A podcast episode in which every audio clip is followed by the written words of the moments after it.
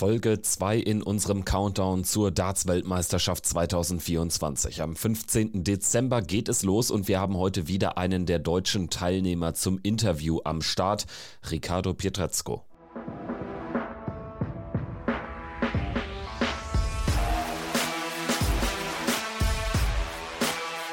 Hier ist Checkout, der Darts-Podcast mit Kevin Schulte und Christian Rüdiger.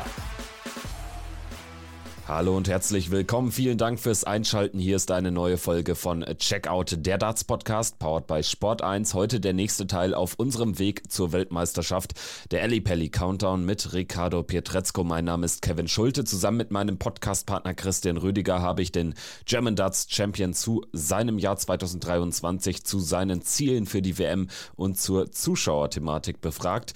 Wir hoffen, es gefällt euch. Wenn das der Fall ist, gerne fünf Sterne hinterlassen und wenn ihr exklusiv exklusiven Bonus-Content wollt und jede Folge garantiert werbefrei genießen möchtet, dann kommt bei Patreon vorbei. Link dazu ist in der Folgenbeschreibung. Jetzt geht's aber los. Ricardo Pietrezco im Interview. Viel Spaß damit. Weiter geht es jetzt in unserem WM-Countdown. Diesmal ist Ricardo Pietrezco unser Gast. Hi Ricardo, ich grüße dich. Jo, moin. Am 19. Dezember ist es soweit. Dann wirst du zum ersten Mal in deiner Karriere im Ali Pelli in London aufschlagen, bei der WM mitmachen. Wie groß ist denn die Vorfreude? Äh, Freude ist natürlich riesig, weil ich mich schon die ganze Zeit auf die WM gefreut habe. Seit dem Moment, wo, ich, wo es eigentlich klar war, dass ich, äh, dass ich mich qualifiziert habe. Äh, ja, freuen tue ich mich auf jeden Fall sehr, ja. Wie deutlich merkst du vielleicht auch, dass die WM von der ganzen Tragweite und Bedeutung her natürlich für euch Spieler, aber auch für Medien zum Beispiel ein ganz anderes Ding ist oder fühlt sich das trotzdem an wie ein normales Turnier jetzt in der Vorbereitungsphase bis äh, zum Start des Events? Also äh, vorbereiten tue ich mich tatsächlich gar nicht anders als vorher, weil äh, ja, ich wüsste nicht, wie ich mich jetzt noch anders vorbereiten soll, weil ich halt schon so genug spiele. Und äh, ja, medial merke ich das natürlich jetzt gerade extrem, äh, weil ich jetzt gerade in der Woche äh, ziemlich viele äh, Pressetermine habe und alles. Und ja, das merke ich schon extrem, ja. Du bist ja generell jemand, der den Sport äh, schon sehr viel länger verfolgt, als äh, du jetzt da selbst aktiv mitmischt. Also es gibt Spieler, die mehr oder weniger dann auf einmal ihr Talent entdeckt haben und dann relativ schnell auf die Tour gekommen sind. Bei dir ist das ja anders. Du spielst seit Ewigkeiten äh, Darts, du verfolgst diesen Sport auch sehr exzessiv. Ähm, welche Bedeutung hat denn für dich die Weltmeisterschaft so als das größte Turnier im Dartsport? Äh, gut, dass die WM jetzt das, das größte Turnier ist, ich glaube, da brauchen wir uns nicht äh, drüber unterhalten. äh, das, äh, ja, aber jetzt als, als Zuschauer war es immer, ja, ist ein schönes Turnier, geht auch lange, aber jetzt jeden Abend irgendwie zu schauen, das konnte ich gar nicht, weil ich halt auch noch andere Sachen gemacht habe. Äh, aber jetzt als Spieler äh, verfolge ich generell Darts eigentlich fast gar nicht mehr, weil ich ja selber dann spiele und ja, ich weiß gar nicht, dass ich werde wahrscheinlich die WM so auch nicht wirklich verfolgen können oder beziehungsweise auch vielleicht vom Kopf her gar nicht wollen. Ja, ist halt so. Trotzdem ist ja die, die WM auch in einer Zeit, wo viele dann eben vorm Fernseher hocken und sich diese Spiele anschauen. Hast du das früher auch gemacht, vielleicht als Jugendlicher, als Kind oder so? Ähm, weißt du vielleicht, wann du zum ersten Mal mit der WM in Berührung gekommen bist? Weil das natürlich auch das Event ist, was zum ersten Mal überhaupt in die deutschen Wohnzimmer getragen wurde. Mittlerweile kann man ja im Prinzip fast alles schauen. Ähm, ja, äh, also WM bin ich tatsächlich ziemlich spät erst irgendwie äh, drauf gekommen. Ich weiß gar nicht mehr, wann das genau war. Äh, natürlich habe ich dann Zusammenfassungen von den WM davor geschaut und alles Mögliche, aber ja, dass ich die WM so ein bisschen verfolgt habe oder halt mehr verfolgt habe, das ist noch gar nicht so lange her, glaube ich. Das ist, oh, wann war denn das? Müsste, wann habe ich denn angefangen? Ja, ne, vor zehn Jahren so ungefähr, so plus minus würde ich jetzt mal behaupten. Als du auf die Tour gekommen bist, als du durch die Qualifying School marschiert bist. Du hattest einen schwierigen Start, bist dann aber relativ schnell natürlich so aus den Blöcken gekommen danach, ne, nach einem relativ komplizierten ersten Halbjahr so ungefähr. Aber wenn wir jetzt mal auf den Moment zurückblicken, als du wirklich die, die Karte dir gewonnen hast, war da die WM schon so irgendwie so ein, so ein, so ein kleines Fernziel, was du möglichst schnell dann erreichen wollen würdest? Also es ist ja nun mal auch das Turnier, was monetär am wichtigsten ist dann eben für die Rangliste. Äh, ja, natürlich, aber äh, für mich war die WM tatsächlich immer so ein, ja, ist schön, wenn man dabei ist, war aber nie wirklich mein Ziel. Mein Ziel war es tatsächlich eher, äh, die Tourcard zu halten. Und äh, WM ist halt so ein, so ein, so ein, so ein ähm, ist schön, musste aber nicht unbedingt wirklich hundertprozentig für mich sein, um halt die Tourcard zu halten. Äh, Primärziel war immer Tourcard halten. Also du blickst ganz nüchtern auf dieses Turnier und ich merke schon, dass du da jetzt das auch bewusst nicht irgendwie emotional oder wie auch immer aufladen möchtest, ne? Auf jeden Fall, weil äh, wenn man jetzt sagt, ja, ich stelle mich jetzt nur ans Board und trainiere die ganze Zeit, äh, ich weiß nicht. Also ich bin, glaube ich, äh, gut damit gefahren, dass ich halt, ich, ich sage immer, trainiere auf Wettkampfniveau. Und ich weiß nicht, was ich jetzt noch anders machen sollen wollen würde, um, keine Ahnung. Ich will halt auch, auch großteils noch Spaß haben an dem, was ich mache. Und wenn ich jetzt mich hier alleine hinstelle zu Hause, dann weiß nicht, wo denn da der Spaß ist halt. Ja, ich meine, es wäre vielleicht auch genau der falsche Weg, jetzt ausgerechnet nur, in Anführungsstrichen, nur weil es die WM ist, etwas zu verändern, oder? Äh, ja, das sehe ich genauso. Ja. Sprechen wir über deine Entwicklung jetzt konkret in diesem Jahr. Dieses Jahr brachte den endgültigen Durchbruch in die, sagen wir, erweiterte Weltspitze. Also du bist nicht mehr ganz weit weg von den Top 32, was ja immer so eine neuralgische Marke ist in, in der Dartswelt. Und über den Erhalt der Tourkarte müssen wir schon seit längerem nicht mehr reden. Das ist ja ohnehin gesichert. Ähm, was sind denn die Gründe dafür, dass du diesen Durchbruch jetzt wirklich in die nächsthöhere Spielergruppe geschafft hast in diesem Jahr? Ich weiß es ehrlich gesagt gar nicht, weil ich mache eigentlich nichts anders als vorher. Natürlich über Hildesheim, da brauchen wir uns nicht drüber unterhalten. Das war äh, natürlich so, so ein Moment, wo ich mir gedacht habe, okay, gut, äh, jetzt bin ich, äh, denke ich mal, habe ich es jetzt jedem gezeigt, dass ich das auch auf der Bühne so performen kann. Und jetzt auch gerade bei den Player Championship Finals, da verliere ich dann halt mit dem 103er Average, weil der Gegner halt einfach besser ist. Äh, ja, gut, man verliert generell immer, wenn der Gegner besser ist, aber äh, ja.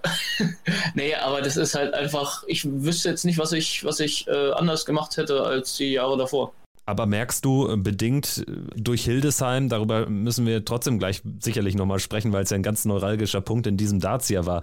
Nicht nur für dich, sondern im Prinzip für alle, die diesen Sport auch verfolgen aus deutscher Sicht. Aber ähm, merkst du schon, wenn du jetzt in die Venues kommst oder so, äh, und sei es nur ein Players Championship Nachmittag, dass du irgendwie mit anderen Augen betrachtet wirst?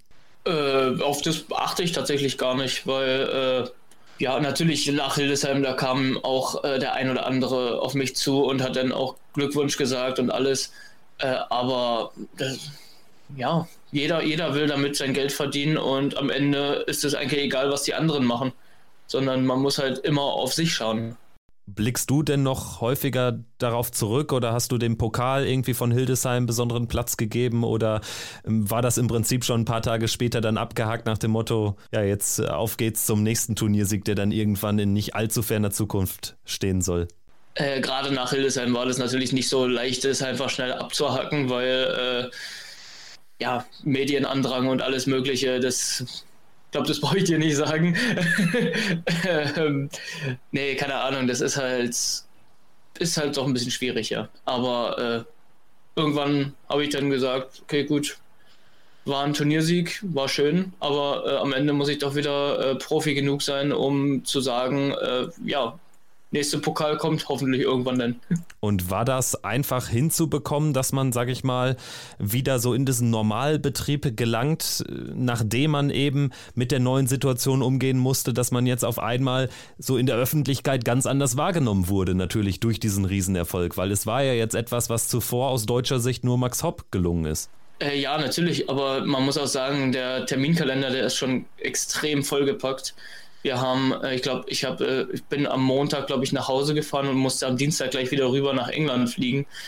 Äh, also da war noch gar nicht mal wirklich die Zeit, irgendwie zu feiern oder sowas, was wo ich eh nicht so ein Typ für bin, weil ich bin eher so ruhig und eher, keine Ahnung, bin nicht so ein, so ein Partymensch. Und ja, deswegen bin sofort wieder nach England und gleich wieder Player Championship Turniere spielen. Und ja. Und trotzdem äh, für dich und äh, dein Standing würdest du sagen, wenn du so tief in dein Innerstes gehst, dass es doch ein lebensverändernder Turniersieg war oder vielleicht sein kann, wenn du irgendwann auf deine Karriere zurückblickst? Was würdest du da sagen? Natürlich, äh, also lebensverändern kann der natürlich auch schon in dem Moment sein, wo ich dann jetzt halt auch mit dem Turniersieg äh, unter die ersten 16 der Proto Out of Merit bin wo ich jetzt erstmal für die ersten vier äh, European Tour Events auf jeden Fall hundertprozentig gesetzt bin. Also das ist natürlich auch schon mal so, so ein Moment, wo ich sage, okay, gut, ich könnte nochmal einen Push geben, auf jeden Fall. Ja, und du kannst ja dann auch explizit mit einer gewissen Menge an Geld schon planen für 2024. Das genau. haben ja auch wirklich nur die gesetzten Spieler dann. Genau, so schaut es auch aus, ja. Und äh, natürlich muss ich ein Spiel gewinnen, um dass es auch in der Order of Merit ist. Aber äh, es, ich spiele lieber tatsächlich ein Spiel auf der Bühne statt eine ganze Quali. Weil äh, die Gegner auf der Tour, die sind halt genauso schwer, würde ich jetzt mal behaupten. Und da musst du halt zwei oder drei Spiele gewinnen, damit du auf dem European Tour Turnier überhaupt bist. Und wenn du dann schon auf der Bühne stehst, dann brauchst du halt nur dieses eine Spiel eigentlich auf dem gleichen Niveau wie in der Quali.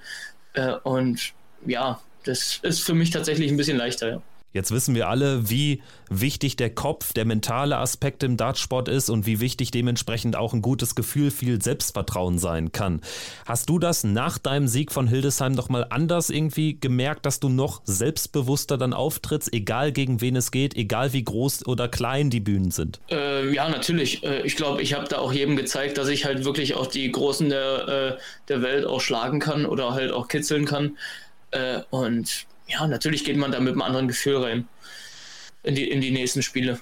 Dann äh, kam äh, nicht allzu viel später die Europameisterschaft, die European Championship in Dortmund. Also von einer riesigen Kulisse hast du den Titelverteidiger Ross Smith in einem tollen Spiel sehr deutlich sogar besiegt, bis dann gegen Michael van Gerven knapp rausgegangen. Wie blickst du auf dieses Turnier zurück? Weil ich erinnere mich an Dortmund an den Abend, nachdem du gegen Ross Smith gewonnen hattest, zurück, äh, wo du dann auch äh, darüber sprachest, dass du jetzt im Prinzip zum ersten Mal so richtig von John McDonald als der, der German Dutch Champion angekündigt wurdest, vor tausenden deutschen äh, Fans gespielt hast, die deinen Namen gerufen haben. Ja, natürlich. Das habe ich ja auch schon Anfang des Jahres in Leverkusen hatte ich das ja auch schon, wo ich dann im Halbfinale stand ähm, dass da äh, viel auf mich eingeprasselt ist. Ähm, was? Halbfinale? Ne, war Viertelfinale. Äh, Viertelfinale, genau. Viertelfinale, Cross, genau. Ne? Äh, ups. Äh, äh, nee, das war, äh, da habe ich das ja auch schon gemerkt, dass die halt schon, dass das Publikum natürlich hinter mir steht.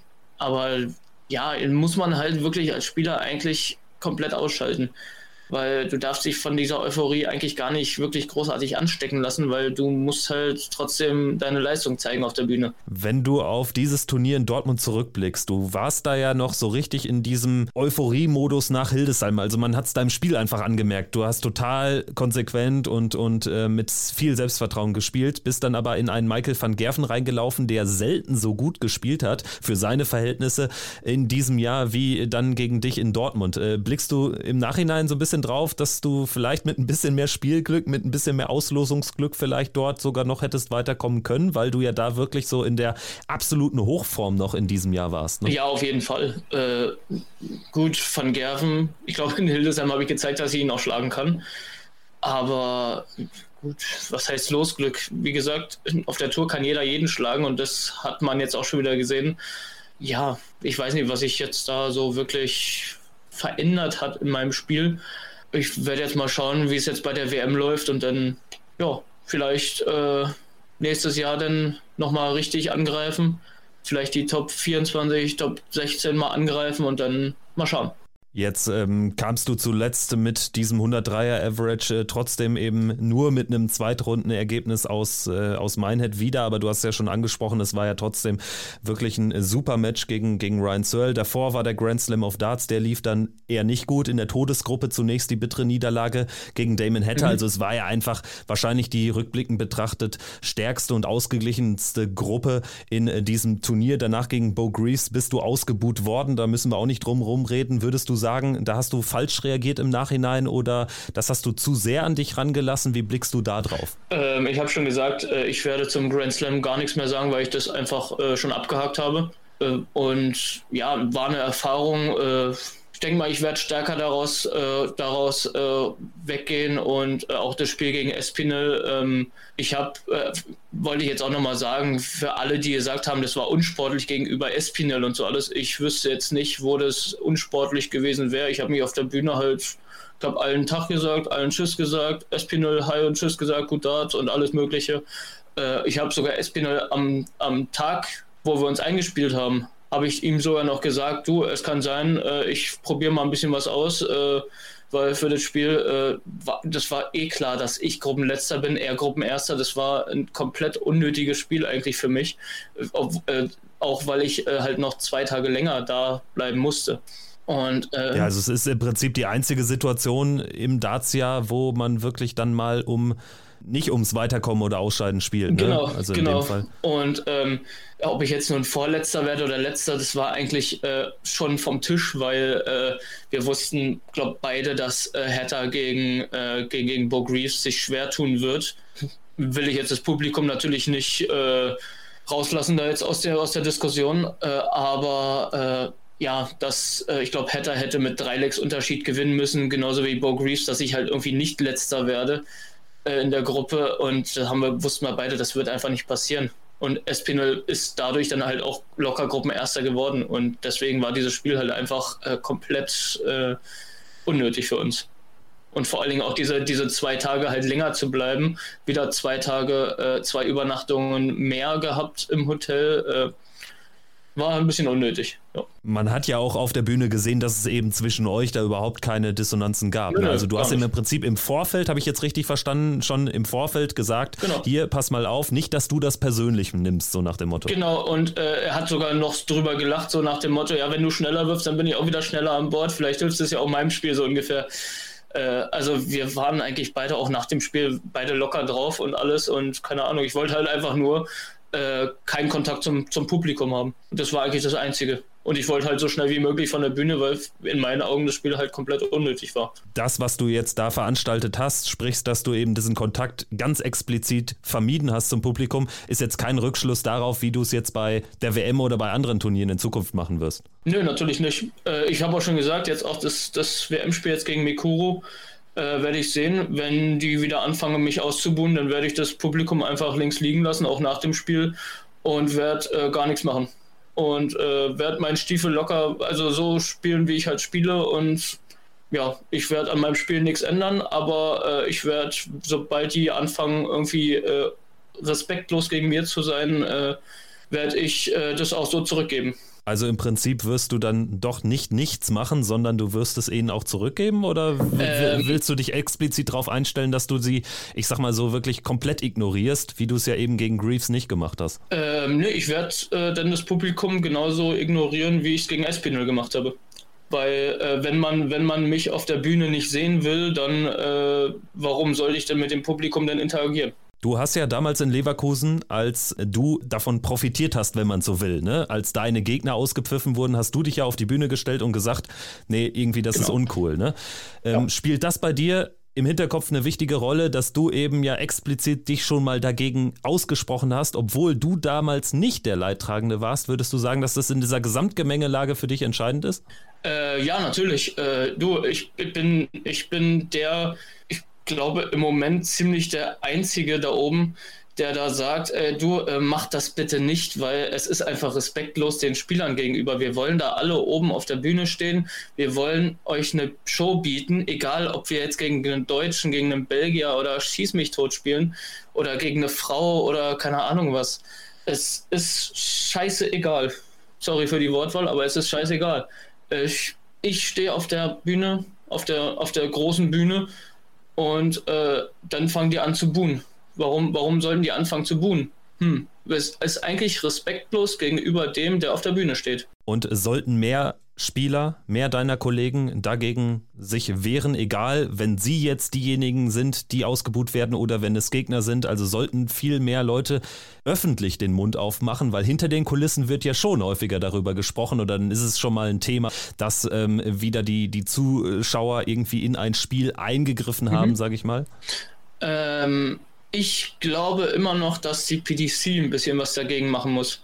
Und ähm, ja, natürlich, äh, je größer die Hallen, ja, keine Ahnung, der, der Dart lebt von dem, vom Publikum, ja, schön und gut, aber äh, man sollte dann auch mal gucken, dass die Spieler nicht darunter leiden. Und das passiert halt. Und die, das Publikum nimmt schon extrem Einfluss auf das Spiel, auf, die, auf der Bühne. Gerade mit Pfiffen und genau in Pfiffen in richtigen Momenten halt, wenn der Gegner gerade auf Doppel wirft und keine Ahnung was. Und das finde ich halt einfach. Äh, blöd, weil dann ist halt nicht mehr äh, ja, der bessere gewinnt, sondern der, der halt am wenigsten gestört wurde, gewinnt, so ungefähr.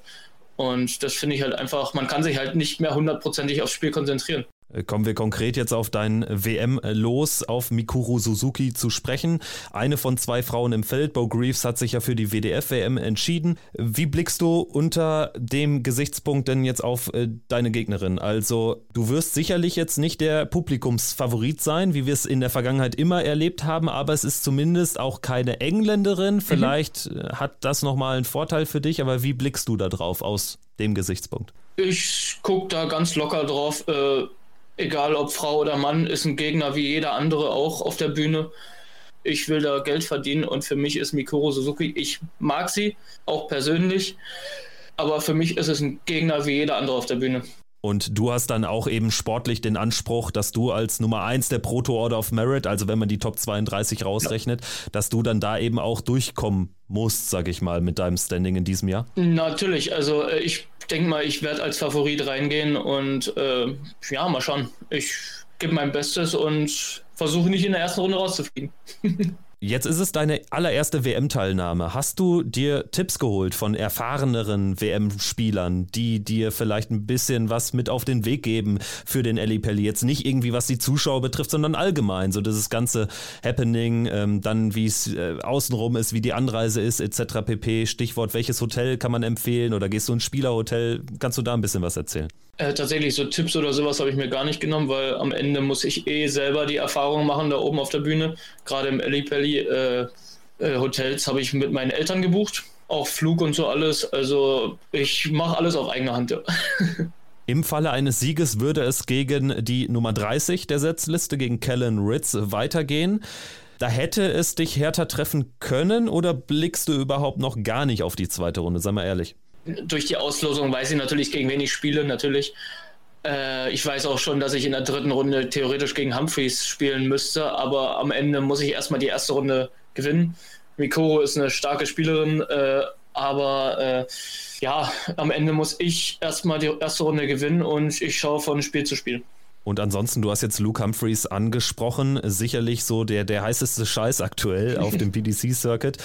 Wie blickst du denn drauf? Ist das auch dein Top-Favorit, jetzt mal um das große Ganze zu erfragen? Oder hast du andere Spieler dann doch eher auf dem Zettel, die mehr WM, Halbfinal, Finalerfahrung haben? Weil da war Luke noch nicht. Also ich muss sagen, äh, ich fahre zu dem Turnier, um nicht zu sagen, ich will jetzt in der dritten Runde rausfliegen.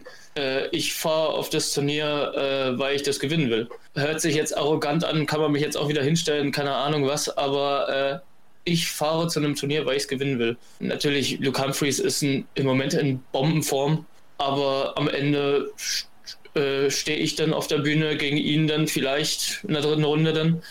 Und ja, dann ich hätte jetzt auch nichts dagegen, wenn es in der dritten Runde jetzt kein Luke Humphreys ist. Logisch, also wer will es dir verdenken? Aber ganz allgemein, jetzt können, kann natürlich nur einer von 96 am Ende die Sid Woodall Trophy und die 500.000 Pfund einheimsen. Ab welchem Moment würdest du denn sagen, ja, das war ein gutes WM-Debüt?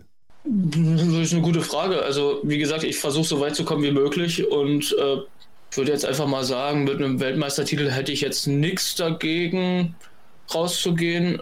Aber äh, wenn ich in der ersten Runde rausfliege, dann ist es halt auch so. Äh, ich glaube, verlieren tut man da nicht mit Absicht, gerade bei der WM nicht. Und, Hauptsache dein ja. Bestes geben, dass du genau. hinterher in den Spiegel gucken kannst. Ne? Ich habe jetzt genau. irgendwie ein gutes Spiel gemacht, darauf kommt es dir an. Wenn ich jetzt mit einem 113er Average dann verliere und keine Ahnung was, dann ist das halt so. Dann war der Gegner halt, hatte ein bisschen mehr Glück oder ein bisschen, äh, war halt ein bisschen besser und keine Ahnung was. Dann, ja, natürlich will ich jetzt nicht mit einem 70er Average da rausgehen.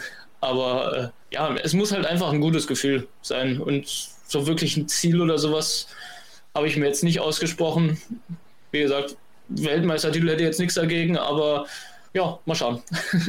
Und zum Abschluss die Frage: Nach der WM sind deine ersten zwei Tourkartenjahre vorbei. Du bist der Spieler, der sich in der Zeit von null am weitesten nach oben gespielt hat. Würdest du jetzt mal unabhängig von der WM sagen, dass die letzten zwei Jahre so eine Art Leben eines Traums waren oder vielleicht nur der Anfang von dem, was dann noch alles kommen mag? Wie blickst du da drauf, wenn man jetzt mal die WM jetzt auch gar nicht zu groß redet? Ne? Weil am Ende, klar, dann kann eine schlechte Tagesform bedeuten, dass man da in der ersten Runde rausgeht, aber das macht ja dann trotzdem nicht die vergangenen zwei Jahre schlecht. Ja, natürlich. Äh, das ist also dass ich einen Sprung gemacht habe, gerade von 2020 jetzt äh, zur WM jetzt, äh, das hätte ich mir wahrscheinlich davor auch nicht träumen lassen.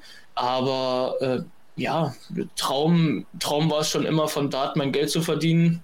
Hat, glaube ich, bis jetzt ganz gut funktioniert, würde ich jetzt mal so sagen. Äh, aber ich hoffe natürlich, dass es auch noch weiter nach oben geht. Wir wünschen dir alles, alles Gute, wünschen dir ein tolles WM-Debüt am 19. Dezember gegen Mikuru Suzuki und danken dir sehr fürs Gespräch. Jo, danke auch.